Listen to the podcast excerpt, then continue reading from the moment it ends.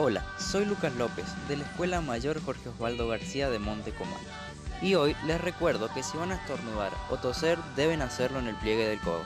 Nuestras palabras son poderosas, tus acciones también.